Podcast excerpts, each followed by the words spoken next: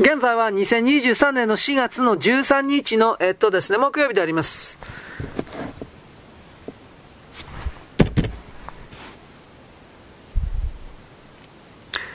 関係性のあるもののうち高い立場にあるものが天であり、低きものが地である。したがって前者は働きかけるもの、すなわち陰であり、後者はすなわち働きかけられて、ものと発言するものは陽である。2、老子はその道徳教の中で、同一を生じ、1は2、天地陰陽を生じ、2は3を生じ、3は万物を生ず。万物は陰を覆て陽を抱き、大き、天の木、統一する働きをもって和をなすと言っている。3、月日、陰陽、2にして1なる元の、元の神、実の神であり、天文学的月や太陽ではない。19結論。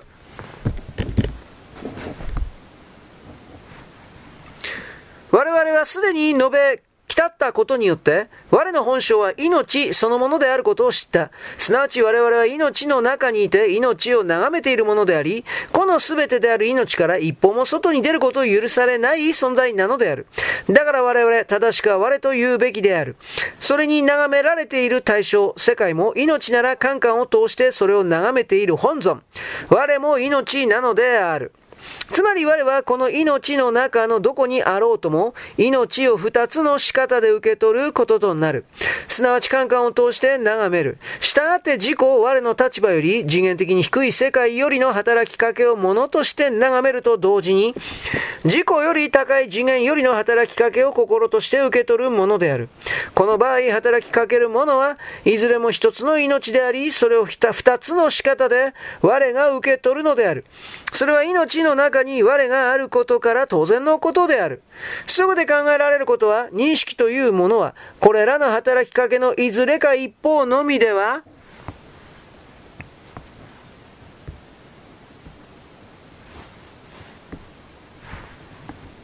なり立ち得ないということ。すなわち物を見る場合、カンカンを通しての知覚だけでは認識とはなり得ず、これを意味あるものとして受け取るためには心の構えが必要だということになる。心の構えとは前にも触れたが高い次元に保存されている経験の記憶、もしくは先見的に保有する命の想念による期待、パターンをも含めて、が、近くとこうして同時に準備されているということでもある。すなわち低い次元から物としての働きかけと、高い次元から心としての命の働きかけと、両方相まって、ここに認識判断、意思などが可能となるのである。それはあたかも、石種のみでは現実には音をなさないようなもので、ここに認識機構の探求においては、カンカンを通しての知覚に対応して高い次元から働きかける心の役割の重要性について、大いに検討を要すると思う。しかしこのような考え方は次元的に命の働きを考えることによって、初めて気づき得るもので、一般常識的には、見えるものすなわち存在のあり方は、物からの働きかけ以外には関心の及ばぬのは当然である。そこに常識としての、そして同時に科学的と考えられているものの見方と、これまで述べてきた次元的見方の相違がある。前者にあってはこの世界を無限に広がる空間と考え、我々はその中に肉体を持って生活し、その肉体の奥底、特に頭脳に心があって、その肉体を支配しており、そしておそらく生命の本源も、その中に秘められた働きであろうと信ぜられている。この場合、我はこの肉体を離れては存在せず、従って肉体の死は同時に心と生命の消滅であり、ただ空間、物ののみが永遠に存在を続けるものと考えられている。このような宇宙観は、世界存在を我々の感覚するままに実在のものと受け取るもので、常識的には合理性あるものと考えられてはいるが、このような見方は感官を通して感覚された世界だけを対象とするもので、感覚を超えた世界はこの世には存在しないものとの前提に立つものである。しかしこの前提は、論理的に不都合であることはこれまで説明し、来たったところで、真理の探求にはぜひとも感覚の世界を超えた直感の範囲まで考えを推し進めなければならない。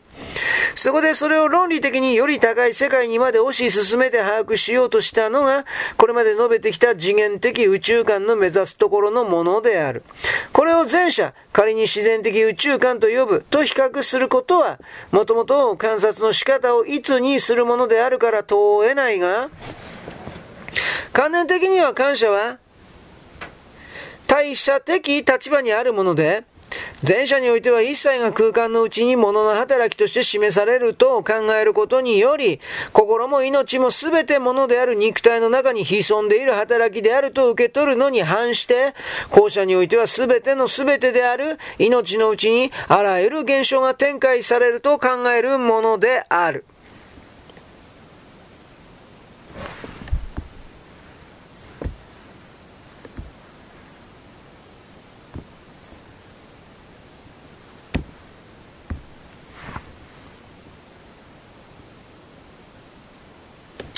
これまでよろしくごきげんよう。